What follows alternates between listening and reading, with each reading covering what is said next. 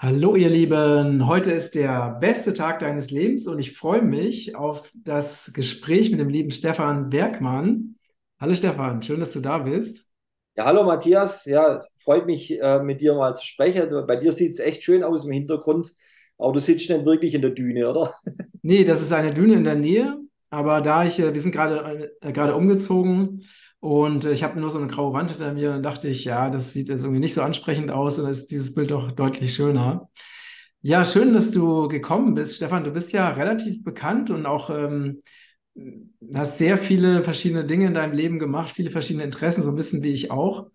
Und ne, bist unter anderem ähm, ja Schamane, kann man sagen, äh, beschäftigt sich mit indianischen Heilweisen, mit den fünf biologischen Naturgesetzen, warst äh, eine der führenden Köpfe des deutschen Widerstands in der Corona-Zeit. Das ist ja auch schon fast historisch. Ne? ähm, und ja, lass uns einfach mal, ich finde das total spannend, einfach mehr so über deinen deinen Weg zu erfahren. Äh, vielleicht ähm, lass uns doch mal da anfangen. Wie bist du denn überhaupt dazu gekommen, ja, so, so eine bekannte, auch gerade in dieser Corona-Zeit, so eine bekannte Persönlichkeit zu werden? Also ist das einfach so passiert oder hast du das in irgendeiner Form angestrebt? Lass uns doch da mal Ja, reingehen. also angestrebt habe ich das nicht. Es war so, äh, ich kenne mich natürlich mit dem Weltgeschehen schon relativ gut aus.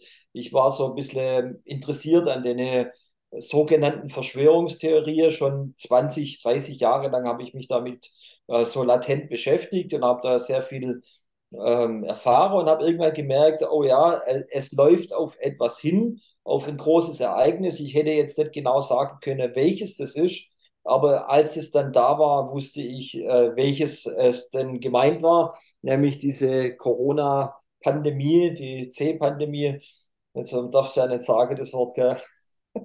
auf YouTube. Auf jeden Fall ähm, habe ich äh, das bemerkt und ich kannte schon alle Lösungen, alle Wege äh, im Vorhinein. Also ich war eigentlich prädestiniert, äh, cool zu bleiben bei der ganzen Sache, weil ich wusste zum einen, äh, es ist geplant, ich hatte keine Angst äh, vor irgendeiner Krankheit. Mir war klar, dass das so nicht ganz stimmt, was da erzählt wird. Und äh, ich habe auch den spirituellen Hintergrund und ähm, ja, vielleicht auch ein gewisses Auftreten, äh, das es dann halt alles einfach gemacht hat, was dann passiert ist. Aber tatsächlich ist der, der Weg, warum ich dann dorthin gegangen bin, eigentlich schon an einer ganz anderen Stelle losgegangen. Also bekannt worden bin ich ja äh, in der Zeit durch die Szene, die mich zu dem Mann im roten Shirt gemacht hat. Äh, Mhm. das war so, eine, so ein Gespräch äh, mit einem äh, Spiegeljournalisten, der wollte, dass ich einen angeblich rechtsradikalen äh, Besucher ablehne. Und da habe ich eine ein, du meinst ein, ein Besucher einer Demo? Genau, also es war eigentlich, es waren wie zwei Journalisten äh, in meinem Erlebnis. Also die einen haben sich ja als Spiegel TV zu erkennen gegeben und das andere war so ein äh, Blogger, ja, der, den ich nicht kannte. Und da wollte der vom Spiegel TV, dass ich den ablehne, äh, einfach nur wegen seiner angeblichen Gesinnung. Ich kannte diesen Menschen aber gar nicht und ähm, habe eigentlich nur witzig gefunden, dass die dann miteinander sprechen und habe dann noch so verkündet, dass die Journalisten sich gegenseitig hinterfragen. Endlich tun sie das mal, ja, weil die sich so gegenseitig interviewt haben. Und da die Leute drumherum haben es alle spitzig gefunden. Und ja, letztendlich bin ich nach Hause gegangen danach und ich habe mir nichts weiter gedacht. Ich wusste zwar, die Szene ist passiert, aber äh, das war halt, ging halt so vorüber und war eins der Highlights an diesem Tag. Und am nächsten Tag stehe ich auf dann und dann schickt mir jemand das zu, äh, so ein Video, eben genau dieser Ausschnitt, der ging eine Minute 19 und äh, der hatte 300 Aufrufe und war aber gerade erst hochgeladen. Und da war krass, das ist ja, ist ja fett, dass jemand von mir so einen Ausschnitt hat und dass der dann auch jetzt schon so viele Zugriffe hat. Und dann war das, äh, äh, am Abend waren das viele tausend, ich weiß nicht mehr genau, ich glaube über 10.000.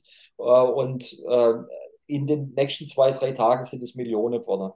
Und es war total überraschend und ich hab, bin überrollt worden äh, von dieser Geschichte und äh, habe mich dann aber gewundert, was mir jetzt wieder für eine Scheiße passiert ist, weil ich war dann wirklich saubekannt, aber niemand wusste, wer ich bin. Keiner hat es zuordnen können mit dem Namen, sondern es war, ich war nur der Mann im roten Shirt. Und das war äh, die Geschichte.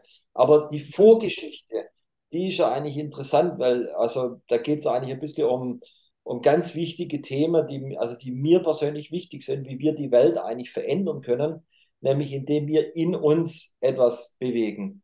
Und diese Ablehnung, die ich dort hätte machen sollen, die habe ich selber in meinem Leben erfahren. Immer wieder, wenn ich wohin gekommen bin, dann hieß es plötzlich, ja, ich soll woanders hin oder der Platz, den ich versprochen bekommen habe, den habe ich gar nicht bekommen. Und äh, zig verschiedene Situationen.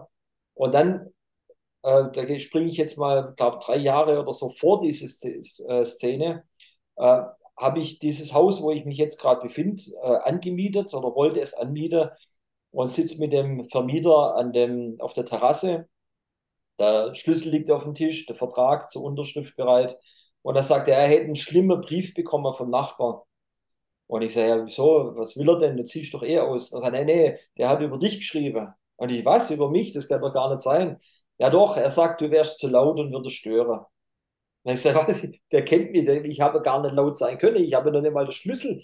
Ja, ja, aber der hätte den geschrieben. Und da habe ich mir erst so aufgeregt, da dachte so ein Scheiß, was, was soll das jetzt, dass ich jetzt so abgelehnt werde, obwohl ich noch nicht mal da bin. Und ich habe dann die Signatur von, den, von der Szene genommen und habe genau dieses, ich werde abgelehnt, noch ehe ich da bin, bin ich immer weiter zurückgegangen. Und ehe ich da bin, fiel mir dann ein, das war vor meiner Geburt. Ja, vor meiner Geburt waren in meiner Familie Leute, die wollten, äh, dass ich jetzt nicht komme, die wollten mich da gar nicht haben, weil ich, äh, ja, meine Mutter zu jung, 17 Jahre äh, erst und äh, nicht verheiratet und die anderen mussten dann irgendwie einspringen mit Geld und was weiß ich. Jedenfalls, die waren alle so dagegen.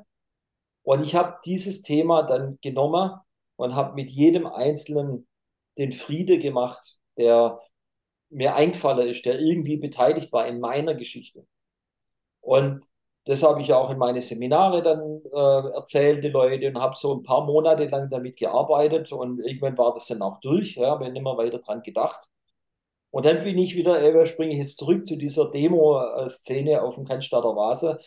Dort verlangte jemand von mir, dass ich jemanden, den ich noch nicht kenne, der noch gar nicht richtig da ist in meinem Leben, dass ich den ablehne, weil er würde hier stören und was weiß ich, wäre böse oder so. Und da habe ich eine Antwort gegeben, eine Minute 19 war das dann, was viral gegangen ist.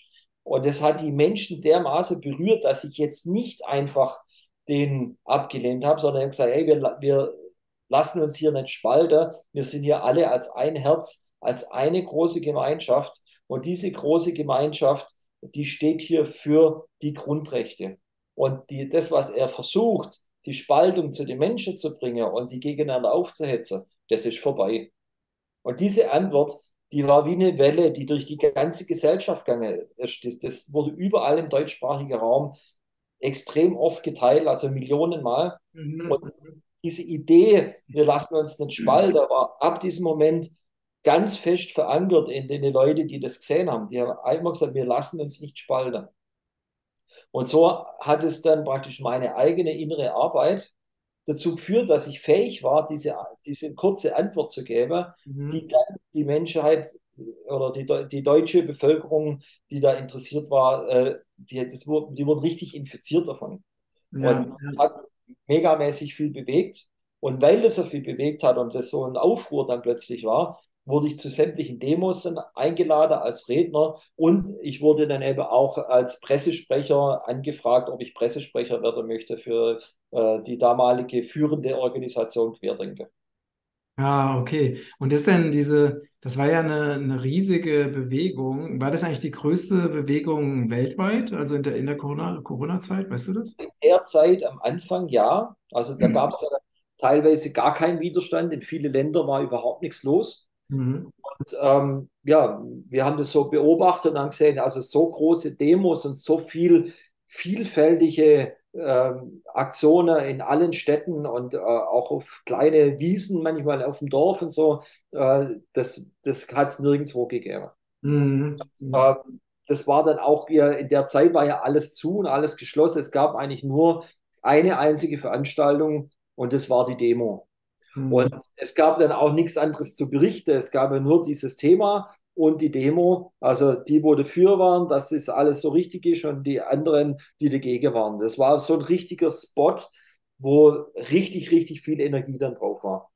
Mhm. Und ich wurde dann halt extrem äh, von der Presse angegriffen.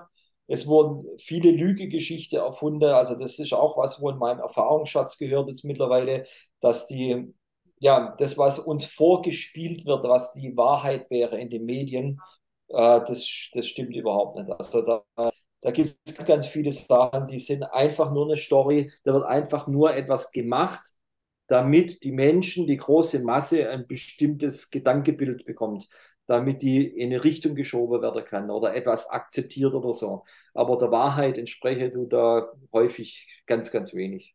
Mhm. Ja, ich habe das auch mal vor noch, also vor vielen, vielen Jahren erlebt. Also da war ich, glaube ich, 16 oder 17 und war auf einer Demo, noch beim ähm, diesem, äh, dieser Wiederaufarbeitungsanlage Wackersdorf. Ja. Und ich war da und es war so, dass plötzlich, äh, ne, wir waren da eine Gruppe, haben da demonstriert und dann kam plötzlich so eine, wurden wir von allen Seiten von, von Polizisten eingekesselt und die fingen an, auf die Leute einzutreschen. Ne? Ja. Und, ähm, und am nächsten Tag stand in der Zeitung, dass irgendwelche Chaoten 32 Polizisten verletzt hätten. Das war die Meldung von dem, wo ich selber dabei war. Ne? Das ja. war, ist jetzt auch schon über 30 Jahre her. Ähm, und äh, ich war halt dabei. Und da ist mir halt, äh, vorher wusste ich ja noch nicht, wie das Spiel funktioniert. Aber da war mir klar, also das, was du in der Zeitung liest und das, was wirklich passiert ist, wenn du mal vor Ort warst, das, äh, da liegen Welten dazwischen. Und da hat sich ja seitdem nichts verändert. Das Prinzip ist ja immer noch das gleiche. Das Krasse ist, dass die Geschichte, das habe ich jetzt erlebt in den letzten Jahren, die Geschichte, die wird nicht wie früher im Nachhinein gefälscht, sondern die wird in Echtzeit gefälscht. Das passiert in dem Augenblick, ich stand zum Beispiel, so, das sind so kleine Sachen. Ich stand an der Bühne am 1.8. Äh, auf der Straße vom 17. Juni äh, zwischen Brandenburger Tor und der Siegessäule. Ich stand an der Bühne, ich sehe die 1,3 Millionen Menschen, die mir die Polizei sagte, ja, ich war der Pressesprecher und die Polizei sagte mir, es sind 1,3 Millionen Menschen da. Und dann lese ich auf Spiegel TV oder so oder irgendeinem Massenmedium, das hat mir dann äh, der, der, Michael Ballweg vor die Nase gehalten, gesagt, schau mal, was da steht. Und dann schaue ich da drauf, da steht da, Demo wurde abgesagt ähm, und dass da nichts mehr stattfindet. Also das kann nicht sein. Wir sind doch da. Ja, das sind doch die Leute, sind alle da. Dann, kurze Zeit später, stand da, äh, sind 17.000 Menschen da. Aber mir wurde gesagt von der Polizei, es sind 1,3 Millionen da. Und wenn ich da oben stand, ich, ich habe die Bilder noch, die kann ich da mal zur Verfügung stellen, äh, du hast Menschenmassen überall gesehen und die haben gar nicht die, alle Leute da reingelassen. Und ich, ich bin früher oft im Fußballstadion gewesen und ich kann das ungefähr einschätzen, wie viel zum Beispiel so ein volles Stadion, wie viele Menschen da unterwegs sind. Ja, in Stuttgart waren das immer rund 50.000 Leute, die da unterwegs waren. Und ich weiß ungefähr, wie das aussieht. Ja, und das, was ich da gesehen habe, das war weit, weit, weit über diesem Menschenauflauf äh, von dem Stadion. Das, das waren massenhaft Leute. Und dann schreiben die 17.000. Und ich kenne das auch, wenn so ein Spiel scheiße war, der Verein spielt ganz unter gegen Abstieg, gegen anderen Abstiegskandidaten und es hat 0 Grad oder minus 5 Grad, dann kommt kein Mensch. Ja, und dann weiß ich, wie, wie, wie 17.000 da rumlaufen. Mhm. Ja, das, das kenne ich. Und dann habe ich, hab ich gewusst, das, das ist gefälscht. Die machen das mit Absicht. Mhm. Oder die andere Geschichte. Wir haben am 29.08. eine Demo wieder so viel, also wieder rund eine Million, sage ich jetzt einfach mal, es war uns dann auch wurscht, wie viel das sind. Und dann auf einmal heißt es, wir hätten den Reichstag gestürmt. Aber wir waren ja alle da. Bei uns sprach Kennedy, der jetzt Präsidentschaftskandidat ist in den USA, der sprach auf unserer Demo, von dem hat kein Mensch was berichtet. Die ganzen Massenmedien haben den Tod geschwiegen. Aber es hieß, wir wären dann äh, wären da hochgestürmt auf diese Treppe. Das war ja auch kein Reichstagssturm, sondern eine Treppebesteigung. Das war ja auch falsch von der Erstattung her. Und da habe ich dann gesehen, hey, die lügen die ganze Zeit. Die wollen es in eine Richtung drängen, dass sich die ganze Presse berichtet überhaupt nicht offen, nicht ergebnisoffen. Die wollen es auch gar nicht wissen, sondern die kommen entweder mit fertigen Geschichten und suchen dafür nur noch bestätigende Bilder oder sie kreieren sogar eine, eine ganze Geschichtsfälschung. Das habe ich erlebt. Ja, also das ist, ähm, und das kannst du wirklich auf alle Bereiche übertragen, ne? Ich habe gerade gerade auch ein, ein Newsletter gesehen, wo, wo so öffentlich gemacht wurde, welches Framing und welche Begriffe die, ähm, die deutschen Massenmedienjournalisten verwenden dürfen in Bezug auf Israel und Pasti- Palästinenser, ne? Ja, Oder Palästina. Und zum Beispiel, sie dürfen, ähm, wenn es um die Beschreibung von Palästinensern geht, sind nur bestimmte Begriffe erlaubt. Ne? ja, Immer in Verbindung mit Terrorismus, immer in Verbindung genau. mit, äh, mit schlimmen Sachen. Das ist, also das wird schon vorgegeben, welche Begriffe, welches Framing sie verwenden dürfen. Und das ist halt immer das gleiche Spiel. Ne? Ich kann mich damals erinnern, als, äh, als Gaddafi dann auf der Abschussliste stand. Also früher in den Zeitungen hieß es immer der libysche Staatspräsident. Ne, dann ja, war es klar, der wird jetzt, äh, der wird jetzt abgesägt. Und dann war es auf einmal der libysche Diktator. Ne? Also das heißt, mit diesem, mit Putin war es genau das Gleiche, es ist immer das gleiche Spiel. Äh, Sie arbeiten halt mit, mit Framing, sie arbeiten mit Spaltung, ne? Dass sie also versuchen, die Menschen gegeneinander aufzubringen oder die Menschen in eine, in eine Ecke zu stellen, sodass keiner sich traut, mit denen nochmal in Kontakt zu gehen. Das ist immer das gleiche Spiel. genau. Ich habe das auch zum Beispiel beim Ahmadinejad, der war in, äh, im Iran, war der, äh, der Präsident. Und da hieß es immer der Irre von Teheran. Ja, und ich habe gedacht, was soll denn das hier, der Irre von Teheran? Und er wurde dann immer gezeigt, wie er gerade so ah, die Zähne gefletscht hat beim Sprecher, ja, das Standbild und äh, wie er so mit dem Finger so gezeigt hat, ah, so schlimm geschaut hat, während die anderen Präsidenten und äh, Leute immer so edel und so dargestellt wurden. Das fiel mir da schon auf. Und dann hieß es auch, dass der ein Diktator wäre. Und dann war seine Amtszeit zu Ende und der ähm, nächste Romdani oder sowas ähnlich hieß er, äh, der, der wurde dann gewählt. Da habe ich gesagt, ja, warum schreiben die nicht, dass der Diktator abgewählt wurde? Hat kein Mensch mehr geschrieben. Die haben dann halt neue Präsidenten äh, präsentiert, aber dass ein Diktator abgewählt wird, passt irgendwie nicht in das Bild. Und da sind mir die Sachen alle schon immer aufgefallen, dass das sehr, sehr tendenziös ist und dass eigentlich die Massenmanipulation das Hauptthema ist, dem wir uns gegenüberstehen. Ja, ja. viele Menschen glauben es natürlich, manche nicht. Ja, du fällst jetzt wahrscheinlich nicht mehr drauf rein, ich falle auch nicht so arg drauf rein, aber es gibt halt da draußen unglaublich viele Menschen, die fallen auf diese Massenmanipulation rein. Die glauben es einfach. Auch weil, wenn sie es nicht glauben würden, wenn die das annehmen, was wir jetzt schon wissen, müssten sie ihr Weltbild verändern. Und das ist ein richtig krasses Ding. Ja, und das ist halt, äh, das ist wirklich, äh, es ist Propaganda. Ne? Ich habe das zufällig mitgekriegt, ähm, weil ich bei meinem Neffen war und das ist irgend so ein, der hat äh, irgend so eine Kindersendung gehört mit Kindernachrichten, ne? Auch kommt auch irgendwie vom ZDF oder ARD. Und da war nur so eine Meldung, ähm, ja, dass ja Putin wär, wäre jetzt international gesucht und dürfte nicht mehr reisen, weil er hätte ja Kinder ähm, von seinen Eltern weggenommen. Ne? Und also das, das, als Kindernachrichten für ganz kleine Kinder. Ne? Das heißt, da findet die Indoktrinierung schon statt. Jetzt mal unabhängig davon, was jetzt möglicherweise wirklich passiert ist. Aber ein Kind denkt ja sofort, oh, da werden, also alleine das ist ja schon eine krasse Information. Ne? Da werden Kinder von ihren Eltern entfernt. Ne? Die dürfen ihre Eltern nicht mehr, nicht mehr wiedersehen. und sind verbunden auch mit der, dass der Böse der Putin ist. Die zwei Genau. werden da äh, in kleine Kinderköpfe Ja, also reingepresst. da geht, da geht diese Propaganda schon los. Und deswegen ist diese, diese Propaganda, die, ne, diese Manipulation, die erstreckt sich ja auf alle Bereiche unseres Lebens, auf alle Bereiche. Und es geht immer in eine Richtung, nämlich in die Richtung derjenigen, die das System beherrschen oder noch beherrschen. Und das ist, äh, und das, das kannst du auf jeden Bereich übertragen, ne? Sei es Ernährung, sei es ähm, Kosmetik, was auch immer. Ne? Also auch ne, in Bezug auf Ernährung werden ja auch so unglaublich viele Lügen verbreitet, die dazu führen, dass die Leute krank werden, dass sie sich schlecht ernähren, dass sie ungesund werden und so. Ne? Und das ist, das kannst du auf jeden Bereich übertragen.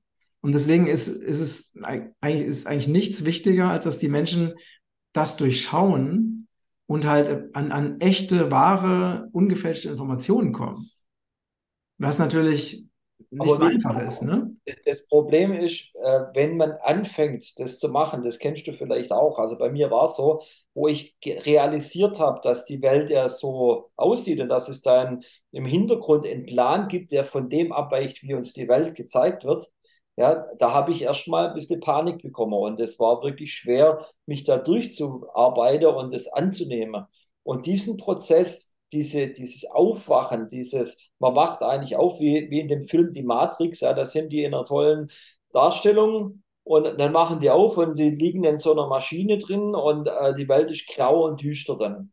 Ja, und, und die, diesen Prozess, äh, den macht man eigentlich, wenn man anfängt, diese Dinge zu sehen, dann merkt man erstmal, dass es so ist. Und der einzige Weg ist eigentlich, dass, dass man erkennt auch, dass es doch viele schöne Sachen gibt, die auch herauskommen. Das ist aber ein Prozess, den, den hat man nicht einfach so, sondern da, da braucht man ein gesichertes Umfeld, man braucht eine Idee. Ja, der eine macht dann vielleicht Yoga, der andere hat eine andere Spiritualität oder ähm, irgendwas, wo ihn auffängt oder Musik und dass die schönen Dinge, die dann trotzdem da sein können, auch zu dieser dystopischen Vorstellung, dass es eben auch eine, eine utopische Vorstellung äh, gibt, wo, wie man die Welt eigentlich dann doch äh, bewegen kann. Und man kann sehr viel bewegen. Ich habe in einer Minute 19 eine ganze Gesellschaft beeinflussen können. Und danach nochmal, indem ich mit dem Polizisten auf der Bühne gesprochen habe, habe ich dafür gesorgt, dass unglaublich viele Polizisten plötzlich in den Widerstand gegangen sind. Und das habe ich mit wenigen Worten geschafft. Mhm. Ich habe nicht danach gestrebt, sondern ich war einfach nur am richtigen Platz und habe die Dinge gesagt, die aus meinem Herzen kommen. Und da kann man sehr, sehr viel bewegen. Und das ist eigentlich der Punkt, den Menschen die aus dieser Propagandablase praktisch aussteigen und erkennen, was wirklich da abgeht, die müssen wir irgendwie auffangen. Und zwar so, dass die auch aus ihrem Herzen leben können, dass die aus ihrer Kraft leben können und dass die auch wirklich eine Welt vorfindet und gestalten können, die ihnen dann lebenswert ist. Also das brauchen wir auf jeden Fall. Ohne das fallen die Leute ja in eine Negativität habe ich auch öfters äh, mitbekommen, dass Leute damit gar nicht klarkommen in, mit diesem Aufwachprozess. Ja, richtig. Wie ist das eigentlich, äh, wie hat sich das eigentlich weiterentwickelt? Also ich habe ja, ich selber war ja nicht auf den Demos, aber viele meiner Freunde, ne? Und habe dadurch schon ein bisschen was mitgekriegt. Es wurde ja auch teilweise, gerade in Berlin wurde die, die Polizei oder vielleicht waren es auch andere Kräfte, keine Ahnung, die wurden ja immer brutaler, ne? Ähm, was ja auch viele dann abgeschreckt hat, noch zu diesen ähm, Demos zu gehen. Und teilweise wurden ja auch die, die Zufahrtswege blockiert. Ähm, das wurde ja weniger dann im Laufe der Zeit. Ne? Ja, Zufahrtswege blockieren, das war nie ein Hindernis. Also das wurde immer im Vorfeld gesagt, die Züge fallen aus und bla bla bla, Autobahn gesperrt. Wir haben immer dorthin gefunden, wo wir hin wollten. Also das war oft auch Propaganda, um die Leute schon zu hindern, loszufahren. Ähm, aber wir haben immer dorthin gefunden, wo wir hin wollten. Aber diese Brutalität und dann auch die Bilder mit Wasserwerfer und so Zeug, äh, das war schon heftig. Also das hat die Menschen äh, schon teilweise, ähm, ja, die, die, die haben Angst davon bekommen. Das war ja auch der Sinn davon. Mhm. Also die Angstmacherei und dieses Anheften von negativen Etiketten, das wirkt bei einem bestimmten Prozentsatz der Menschen. Mhm. Und ich habe nicht gedacht, das war ja das Interessante, der erste Achte war eine große Überraschung für das System. Die haben nicht gedacht, dass dort, das muss man sich vorstellen, 1,3 Millionen Menschen im Vergleich zu 80 Millionen Menschen, die es überhaupt hier noch gibt. Ja, und da sind davon einige Kinder und einige sind Alte, die auf jeden Fall nicht kommen können. Also das war schon echt ein relevanter Anteil der Bevölkerung, wo da gekommen ist äh, auf diese Demo um Gesicht zu zeigen, um etwas zu verändern. Das war, äh, glaube ich, für das System ein großer Schock. Mhm. Die hätten auch mit ihren Polizeikräften überhaupt nichts ausrichten können gegen die Masse von Menschen, außer mit heftiger Brutalität ähm, praktisch äh, das zu zerstören. Und das haben sie dann ein Stück weit gemacht, aber wir waren ja immer friedlich. Ja? Also das ist auch ähm, es gibt viele Dinge, wo es gibt ja Kräfte, also ich wie der Attila Hildmann oder so, der sagt da Sachen, die sind super krass. Ja, und mit manchen dieser Dingen äh, hat er zum Beispiel recht, dass wir irgendwie schon mehr Position beziehen müssten, um äh, uns gegen, sagen wir mal, oder nicht, er will gegen das System, aber ich möchte eigentlich lieber für etwas. Mhm. Ich hätte gern Leute, die für etwas, für eine bessere Welt stehen. Das war auch immer das, was ich gemacht habe. Und äh, was für mich absolut ganz, ganz klar ist, es muss friedlich sein. Mhm. Also ich, ich kenne eigentlich nur friedliche Veränderungen, die so richtig nachhaltig erfolgreich sind. Beispielsweise die Bio-Bewegung, da haben die Leute gemerkt, ja, Mann, wir wollen eigentlich giftfreies Essen, äh, das irgendwie mit ein bisschen mehr Liebe äh, hergestellt wird. Und da haben sie angefangen, Bioläden aufzubauen. Und das ist jetzt eine so eine krasse, große Bewegung geworden. Das ist ein echter Faktor in der Gesellschaft. Ja. Ganze Biobewegung. Und ich kenne noch die Zeit, da gab es hier in meiner Gegend nur einen einzigen Bioladen. Ich habe da ganz früh damit angefangen. Mhm. Und ich kenne Leute, die äh, zum Beispiel der, ähm, äh, von die neuen Barden, der Edoas Lachenmeier, der hat damals die Bauern in der Schleierhalle in Stuttgart aufgeweckt und hat gesagt, was es eigentlich bedeutet mit der Genmanipulation. Die Geschichte hat er mir mal erzählt. Damals war überhaupt noch, dass kein, kein Mensch hatte von was gewusst. Der ist mit der Gitarre reingegangen, hat ein Lied gesungen, hat eine Rede gehalten und hat die ganzen Bauern, die gerade versammelt waren, äh, aufgeweckt. Und ab da war die Antigentechnik im Esser äh, Bewegung äh, gestartet. Mhm. Und äh, diese ganze Bio-Bewegung, die wurde von wenigen Leuten initiiert, die sich Gedanken gemacht haben. Und das ist komplett friedlich. Und das funktioniert. Und das, das ist der Weg, den ich äh, bei Querdenken damals gesehen habe, dass die Menschen, die da kommen und mit dem Einfluss, den ich nehmen konnte, dass das spirituell ist und dass es durch eine Entscheidung kommt, die die Menschen selber in sich treffen, die haben sich verändert. Das mhm. ist eben auch diese Botschaft, die ich habe. Wir können die Gesellschaft verändern, indem wir uns ändern. Von uns wird keiner einen Krieg ziehen. Jetzt reden die gerade, wir müssen, äh, habe ich gelesen, wir müssen mehr kriegstüchtig werden, was so ein richtig krasses Wort ist, wo ich dachte, meine Güte, wo sind wir hinkommen? Und da gibt es noch Menschen, die das glauben, die dann da hinterher rennen. Aber diese Wörter, die, die drücken da eigentlich schon richtig viel aus. Wir, wir müssten vielleicht friedliebender werden ja, würde ich dann sagen. Und äh, auch zum Beispiel diese ganze Betrachtung, äh, die immer stattfindet, ja, da gibt es dann Leute, die sagen, ja, die, die müssen sich jetzt impfen lassen und die, die, die äh, stören die Gesellschaft und was weiß ich was alles. Aber wo ist denn der Respekt vor dem Leben? Wo ist denn der Respekt äh, vor den Mitmenschen und deren eigenen Entscheidungen? Aber wenn ich jetzt das ändern will, dann muss ich es ja in mir machen. Für mich war klar, okay, wenn der, wer sich da impfen lassen will, der soll sich impfen. Ich habe da keinen Widerstand. Mhm. Ich will nur dass mir gezwungen wird oder ausgeschlossen. Das war für mich klar. Wenn sich da jemand impfen das war mir völlig wurscht. Natürlich wäre es besser, er wird es nicht machen, aber wenn er es macht, ist sein Leben.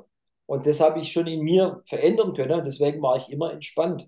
Mhm. Auch wenn da von der Antifa Leute so da waren, war immer entspannt. Ja, die können ja da schreien, was sie wollen, die können dagegen sein, aber ich stehe für was. Und ich habe gemerkt, das, für was ich stehe, das berührt die Menschen im Herzen. Und so kann man die Welt in Windeseile verändern, indem man Menschen inspiriert, auch mit dem Herzen zu fühlen. Und das geht nur, wenn man selber aus dem Herzen lebt. Ja, ich behaupte nicht, dass ich das jederzeit immer schaffe oder so, aber ich, ich richte mich in die Richtung aus. Ja, und wenn sich alle in die Richtung ausrichten, und merken jetzt zum Beispiel, jetzt wird wieder der nächste Krieg in Israel da vorbereitet ja, oder durchgeführt. Und da frage ich mich ja, warum wollen die unbedingt dieses Land von den Palästinensern? Was müssten die eigentlich machen? Die müssten mal bei sich reinschauen und bei sich fühlen, was eigentlich ihr eigener Schmerz ist. Die haben einen Schmerz, dass sie selber kein Land haben. Ich frage mich sowieso, warum ein Volk äh, existiert, das kein eigenes Land hat. Wie kann das eigentlich sein? Und dieser Schmerz, den die da haben, den projizieren die ja jetzt nach außen an und fangen an, gegen andere zu kämpfen. Aber die Botschaft wäre eigentlich eine andere. Sie müssten mal schauen, warum sie das nicht haben und sie müssten schauen, äh, warum sie ähm, das gewalttätig lösen müssen. Weil vielleicht wurde ihnen selber eine Gewalt mal angetan. Kann ja sein. Ich kenne die ganze Geschichte. Bei der ganzen Fälschung weiß man eh nie, was da stimmt, ob das in der Bibel stimmt oder sonst wo. Aber die Reaktion, die jetzt gerade da ist, die ist eindeutig. Warum müssen die jetzt dort diesen Angriff machen. Aber es hängt natürlich auch, es hängt natürlich auch sehr stark damit zusammen, dass ja die, diese, ne, diese, ähm, dieser Konflikt, der wird ja, der wird ja künstlich geschürt. Ne, das sind der, ne, genau wie ne, in der Pandemie oder wenn du jetzt äh, ne, nach äh, dir die Ukraine anschaust, diesen Konflikt, das sind ja immer Kräfte im Hintergrund, die bestimmte Dinge inszenieren und dann versuchen, ne, zwei Seiten wie Ukraine, Ukrainer gegen Russen oder jetzt äh, Israelis gegen Palästinenser. Die Bevölkerung würde ja von sich aus das normalerweise gar nicht machen, wenn es nicht Kräfte geben würde, die halt auch wieder Propaganda betreiben würden und die Leute anstacheln würden und versuchen halt zum künstlichen Hass zu schüren, weil letztendlich ne, die Menschen in Israel wollen genauso einfach ein friedliches, glückliches Leben führen wie die Palästinenser auch, genau das gleiche in Ukraine und in Russland. Und es sind aber die, die Kräfte im Hintergrund, ne, die meistens ja äh, beide Seiten finanzieren ne, oder beide Seiten auch mit, mit Waffen. Äh, das war ja im Zweiten Weltkrieg genau das Gleiche. Ne? Also die großen Rüstungskonzerne in Amerika haben genauso produziert für, für die USA wie für, für Deutschland. Ja. Also wenn man sich damit mal ein bisschen näher beschäftigt, das ist ja super heftig. Ne? Das heißt, es werden halt durch Framing und durch Manipulation werden so bestimmte Hass- und Feindbilder werden aufgebaut, um dann eben eine bestimmte Agenda, ne, wieder, wieder Chaos, äh, Kriege, Kriegsgeräte, ähm, die Menschen wieder in Angst und Schrecken zu versetzen, dass sie sich halt nicht mit wirklich wichtigen Dingen beschäftigen. Es ist ja immer das gleiche Prinzip. Ja. Und deswegen habe ich diese Botschaft, in, wir haben ja die Peace Crowd gegründet und die Botschaft, die wir da haben, ist immer, Frieden beginnt im eigenen Herzen. Und wenn ich jetzt mit meinem Herzen reinfühle, egal ob jetzt Israel, Palästina, Ukraine, Russland, egal welche Konflikte, immer wenn ich da reinspüre, ja, wie fühlt sich das an? Wie, wie fühlt der Friede für, sich für mich an? Auf jeden Fall ist nie die Antwort, dass ich jemand angreifen würde. Auch nicht, dass ich mich rächen würde. Oder auch wenn jetzt jemand ruft, ja, wir müssen kriegstüchtig werden, dann fühle ich mich nee, mein Herz sagt nicht, dass ich kriegstüchtig sein muss. Und wenn diese Botschaft, dieser einfache Trick zum Beispiel angewendet würde von allen Menschen, da gäbe es keinen Krieg. Mhm. Ja, das ist der, das, was ich immer sage, wir müssen es in uns lösen, weil die, es gibt eine gewisse Menge an Menschen, die reagieren darauf, dass diese Propaganda kommt. Und die fällt aber nicht bei allen auf fruchtbarer Boden. So wie nicht alles auf fruchtbarer Boden gefallen ist, was in der Impfpropaganda gesagt wurde. Aber es, es, solange es Menschen gibt, wo es auf fruchtbarer Boden fällt, können die auch bestimmte Menge von Menschen aktivieren, da mitzumachen. Und ich empfinde zum Beispiel, ähm, das, das beobachte ich schon lange, ich empfinde eigentlich die Muslime, die sind eigentlich überhaupt nicht äh, angriffslustig ich finde auch gar nicht, dass, äh, also ich, ich kriege gar nicht, nicht mehr so viel mit, dass jetzt dieses angebliche Terroristen da sein, das sind doch gar nicht die Muslime, die das machen. Das, das, das sind Kräfte von außen, Geheimdienste, die dieses Bild erzeugt haben. Das sind nicht die Muslime, die böse sind. Ich habe aber kenne viele Leute, äh, die jüdisch sind oder die Israelis sind sogar, die dort gelebt haben, die sind auch nicht angriffslustig.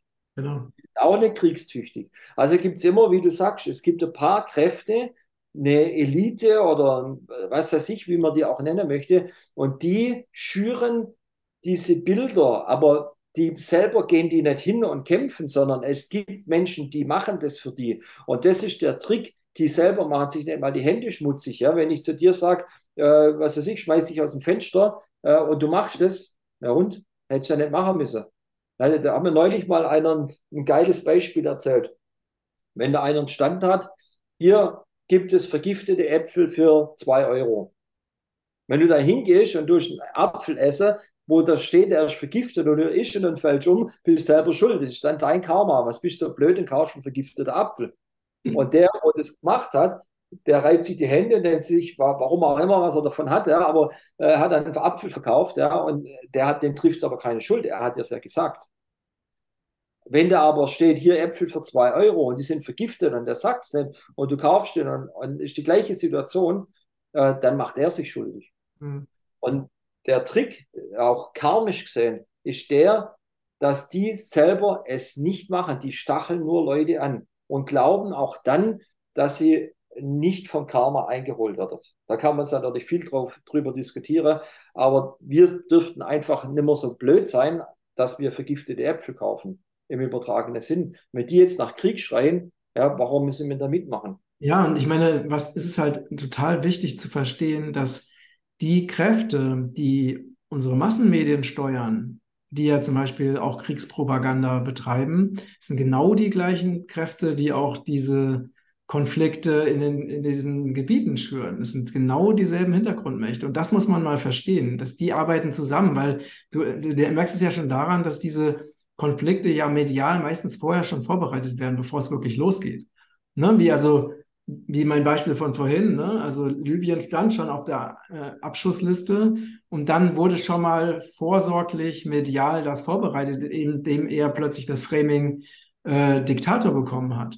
Ne? Das heißt, das ist immer, ähm, diese Kräfte arbeiten halt zusammen. Und wenn die Menschen das einmal verstehen würden, dann würden sie grundsätzlich das, was in Fernsehen, Nachrichten, Zeitungen, Illustrierten ähm, berichtet wird, also erstens mal schon mal am besten schon mal gar nicht mehr konsumieren, aber mindestens sehr, sehr kritisch hinterfragen, wenn da irgendwelche Dinge genannt werden. Und schon gerade wenn so, so sehr, also super schräge Begriffe, ne, sie sind ja auch gut darin, sich einen schrägen Begriff nach dem anderen auszudenken, ne, wie, wie jetzt zum Beispiel dieses kriegstüchtig oder was sie alles sich ausgedacht haben, ne, auch in der, gerade jetzt in dieser Zeit, in der, in der, in der Pandemiezeit, da haben sie ja die, was sie für das sind sie, das ist das Einzige, wo sie kreativ sind, darin also wirklich schräge Wörter sich auszudenken und dann andere Menschen damit zu labeln, ne, um sie halt abzuwerten. Das ist eine eigene Wissenschaft. Also gibt es Leute, die sind sehr, sehr kreativ. Aber man kann das eigentlich anhand von der Signatur immer ganz leicht lesen. Also ich, ich betrachte die Dinge immer bisschen distanziert. Ja? Ich schaue mir Dinge an und dann lese ich, was ist da für eine Signatur drin. Also wenn der jetzt sagt, wir müssen kriegstüchtig werden, dann lese ich, aha, der möchte, dass Menschen in Krieg ziehen. Genau. Die Zustimmung für Krieg ist ganz einfach rauszulesen. Mhm. Äh, und dann kann ich mir überlegen, will ich das? Ja, nein, natürlich nein. Äh, soll er doch selber machen. Ja, und dann kann man auch sagen, okay, ich komme mit, wenn du jetzt nach vorne gehst und das äh, durchziehst, dann überlege ich mir, ob ich mitkomme. Äh, in dem Wissen, dass er das niemals machen würde. Der würde nie nach vorne gehen. Die rennen nie ganz vorne. Nee, na klar. Und ähm, ja, und so kann ich immer eine, alles lesen. Und das ist, glaube ich, unsere Pflicht, dass wir genau hinschauen, und nicht mehr darauf reagieren. Die packen uns ja an Emotionen. Und natürlich, ich, bin schon auch emotional, wenn ich jetzt dran denke, dass da eigentlich ein kleines Gebiet, Palästina ist ein Mini-Gebiet eigentlich, da leben irgendwie so, so viele Leute wie in Berlin. Ja, und jetzt äh, werden die äh, werden die da bombardiert. Stell dir vor, es würde Berlin bombardiert werden. Und das sind Menschen, die können gar nicht raus, da ist eine Mauer drumherum, die können gar nicht weg. Also trifft es immer jemand. Also wenn ich daran denke, bin ich schon emotional. Aber ja. Schauen wir es an. Und erst, erstens mal, ich habe jetzt gerade mit denen nichts zu tun. Ja, das, das, die müssen selber da klarkommen aus, aus der einen Sicht. Und aus der anderen müssen wir aus dem, was da gerade passiert, lernen. Und wir haben dieselbe Geschichte in Deutschland. Deutschland war mal riesig groß. Da wurden lauter Geschichte erzählt und jetzt ist es ganz klein. Ja, das, de, de, das ist dieselbe Geschichte dort. Es wiederholt sich was. Es sind wieder dieselben Leute in, involviert. Ja, es hieß, äh, dass die äh, jüdischen Menschen hier so verfolgt worden sind. Und dann frage ich mich, jemand, der selber so verfolgt worden ist, wieso fängt er jetzt an, auch so eine Gewalt auszuüben? Wo, wo ist da jetzt die innere Resonanz? Also wenn mir was Schlimmes angetan wird, äh, dann bin ich da sensibilisierter dafür und du jemanden eigentlich nicht dasselbe antun. Also das auch von meinem Intellekt her und von, mein, von meiner Art würde ich das sagen. Aber ich kenne Kinder zum Beispiel, die sind äh, äh, ja, geschlagen worden und sie selber, wenn die Eltern sind, schlagen die dann auch. Bis, äh, aber es wird schwächer, das ist das, was ich so sehe. Und ich glaube, wir müssen diese ganzen Themen anschauen und auf energetischen Ebene lösen. Wir müssen hören, was ist die Propaganda, wir müssen hören, was ist der Schmerz, wir müssen hören, wie, wie kann man aus Schmerz aussteigen, was ist das, was die Menschen wollen. Und da sehe ich, wir haben irgendwie 98, 99 Prozent der Weltbevölkerung, die möchte einfach in Ruhe leben. Und wir haben ein Prozent der Bevölkerung, äh, die äh, wollen die anderen unterdrücken und melden und äh, in Verwirrung stürzen und in Kriege stürzen. Wir müssen das alles anschauen und in uns lösen. Mhm. Die 99 Prozent so schlau sind, dass sie nicht auf die eine Prozent hören, dann haben die überhaupt keine Chance. Stell dir vor, da stehen 99 Leute auf dem Platz, einer kommt dazu und ruft jetzt äh, los, ihr müsst jetzt alle gegeneinander Schlägerei machen. Das würden die normalerweise gar nicht machen. Ja, weil es halt, äh, es, es, läuft halt viel, viel subtiler. Ne? Es läuft viel subtiler und, und viel geschickter. Und da muss man halt auch, ja, also einfach auch geschult sein. Es gibt so einen, einen Komik ähm, mit äh, Asterix und Obelix, die habe ich als Kind immer sehr geliebt. Das ist so ein, so ein kleines giftgrünes Männchen, was, ich weiß nicht, ob du das kennst. In bestimmten, der kommt, äh, das kommt halt so in bestimmten äh, Comics von Asterix und Obelix vor und fängt halt so, so ganz hinterlistig an, die, die Menschen gegeneinander aufzuhetzen und schafft es auch immer, das zu erreichen, weil die Leute äh, es nicht durchschauen, das Spiel. Na, und das ist halt auch wichtig, dass ähm, du musst halt auch ein, ein, bestimmtes Wissen haben, um diese Dinge auch zu durchschauen. Weil, ne, sicherlich, weil die, das läuft ja nicht so ab, wie dieses Beispiel, was du gerade gesagt hast, mit diesen 99 Leuten. Es läuft, ja nicht, ne, es läuft ja nicht so ab, dass dieser eine da hingeht und das offen verkündet, was er vorhat, sondern der würde ja gar, viel, viel subtiler äh, das angehen. Aber jetzt nochmal zurück zu, ähm, zu dem, was du gerade gesagt hast. Ähm, ne, das, das Wichtigste ist, dass wir, wir erkennen, und du hast ja auch davon gesprochen, eben aus dem Herzen zu leben, dass wir erkennen, dass wir unser Leben ja wirklich nur für uns selber äh, gestalten können und dass wir ja die volle Verantwortung für unser eigenes Leben haben und dass ähm, wir niemals glücklich werden können, wenn wir Dinge im Außen verändern. Ne? Also wenn wir jetzt äh, unseren unsere ungelösten Konflikte nach außen verlagern und andere angreifen, dadurch löst sich dieser Konflikt ja nicht, sondern nur dadurch, indem wir, so wie du das eben beschrieben hast am Anfang unseres Gesprächs, ne, du bist halt, du hast halt erkannt, okay, da wird dir was gespiegelt, was mit dir zu tun hat und du hast es in dir gelöst. Und deswegen musst du es halt nicht mehr nach außen projizieren. Und darum geht es letztendlich, dass wir wirklich die, die volle Verantwortung für unsere, ja, für unseren Zustand ne, auf allen Ebenen übernehmen und uns damit beschäftigen, wie können wir in uns die Dinge so in, in Harmonie, Harmonie bringen, dass wir ein glückliches Leben führen. Und dann sind wir einfach komplett bei uns und müssen nichts mehr auf andere abwälzen oder irgendwelche Energien anderen Leuten zuschieben, die damit gar nichts zu tun haben. Also ich glaube, dass, äh, also das ist der Idealfall, wie du sagst, dass es die Entwicklung ist und da, dafür arbeite ich auch, dass das passieren kann. Aber man muss da, sagen wir mal, das ein bisschen realistisch sehen. Äh, es wird wie immer unter Menschen passieren, dass man die anderen und die Außenwelt als Projektionsfläche braucht auch. Ja, wir erfahren uns ja auch durch die Reaktion vom Außen. Der Trick ist aber, dass wenn es startet, dass eine Projektion stattfindet, dass man einen Mechanismus hat, auch anzuhalten. Also ich werde jetzt auch angetriggert durch Dinge, die in der Öffentlichkeit passieren. Und natürlich kann ich, kann ich meine Ohren zuhalten und Augen verschließen und das alles gar nicht beachten. Aber es ist auch unrealistisch, dass man gar nichts mitkriegt. Ja? Und wenn es aber passiert, brauchen wir Mechanismen, wie wir damit umgehen. Und das ist die Orientierung, dass man sich ans Herz orientiert, ans eigene Herz.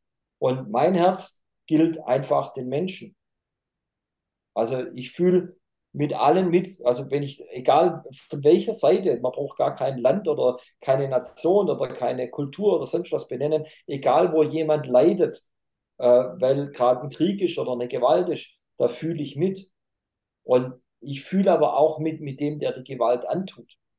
Weil mhm. beides wie bei Yin und Yang, die, dieselbe Seite von, von einem Ganzen, also die, die andere Seite von dem Ganzen. In jedem Opfer steckt auch ein Täter, in jedem Täter auch das Opfer.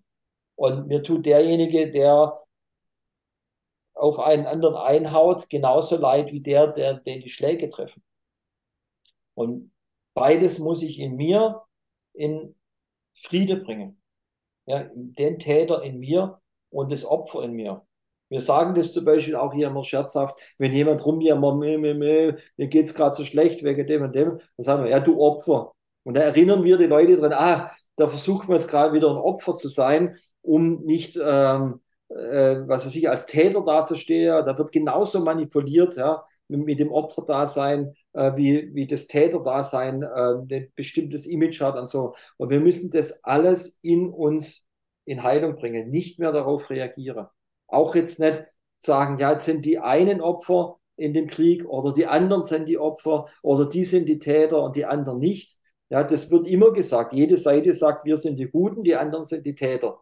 Darauf reagiert man gar nicht mehr, wenn man aus dem Opfer-Täter-Kreislauf aussteigt, sondern man kann da mit dem Herzen hinfühlen und sagen, hey, jetzt setzt, geht ja jeder mal nach Hause, macht seine Hausaufgabe äh, und arbeitet mal seinen eigenen Schmerz ab. Mhm. Und dann soll jeder kommen und berichten, was tut mir eigentlich weh.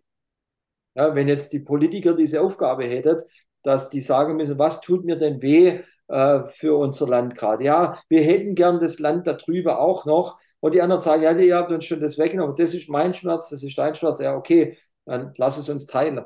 Jeder, wir, wir benutzen es zusammen. Würde ja gehen. Überall auf der Welt funktioniert es, nur dort nicht. Die Idee wäre sehr, sehr, einfach. Man braucht keine zwei Staaten, man braucht ja. keine, keinen Verdränger oder sonst was, sondern lasst doch alle mal sich dahinstellen und jeder umarmt den anderen. Mhm. Und dann wäre das Thema ganz einfach. Aber der Schmerz zum Beispiel von jemand, der Dominanz ausüben will, ist vielleicht auch interessant. Warum will denn jemand alles beherrschen? Was ist in dem sein Schmerz? Ich habe da gerne von Bill Gates erzählt, dem seine Eltern Eugeniker sind. Ja, die, was für ein Schmerz muss in diesem Menschen wohnen? Das ist schon unfassbar. Der tut mir richtig leid, was der alles machen muss, was der für, ein, für, eine, für eine Welt gezeigt bekommen hat, dass zu viele Menschen angeblich da sind und dass es Leute gibt, die angeblich äh, wert sind zu leben und andere nicht. Und wenn ich sowas höre als Kind und meine Eltern die ganze Zeit sowas erzählen würde, was für ein Schmerz muss in dem wohnen, was für ein Bild hat er? Ja.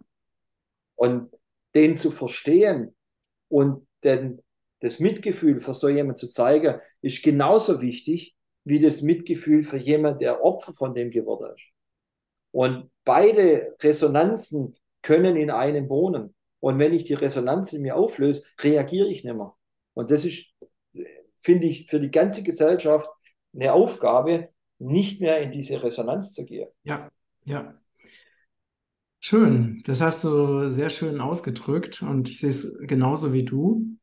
Ähm, ich denke, wir könnten noch lange weitersprechen, aber wir haben jetzt das Thema wirklich äh, sehr, ja, sind da ganz tief reingegangen in, in, in verschiedene Bereiche, die auch gerade ja sehr aktuell und sehr wichtig sind.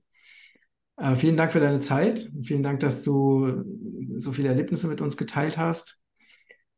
Ja, ihr Lieben, vielen Dank fürs Zuschauen, fürs Zuhören. Danke für eure Unterstützung. Wenn ihr spannende Angebote finden wollt, dann schaut bitte unbedingt unter diese Beschreibung äh, oder in die Beschreibung unter diesen Beitrag. So ist es korrekt gesagt.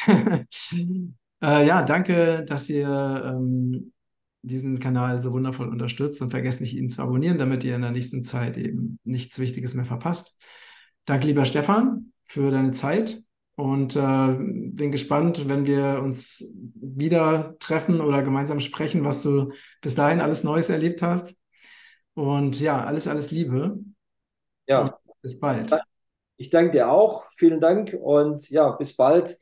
Und äh, ja, auch an alle Zuschauer liebe Grüße und immer schön im Herz bleiben und der Freude folgen. Genau, genau. Alles klar. Danke. Alles Liebe. Tschüss. Ciao.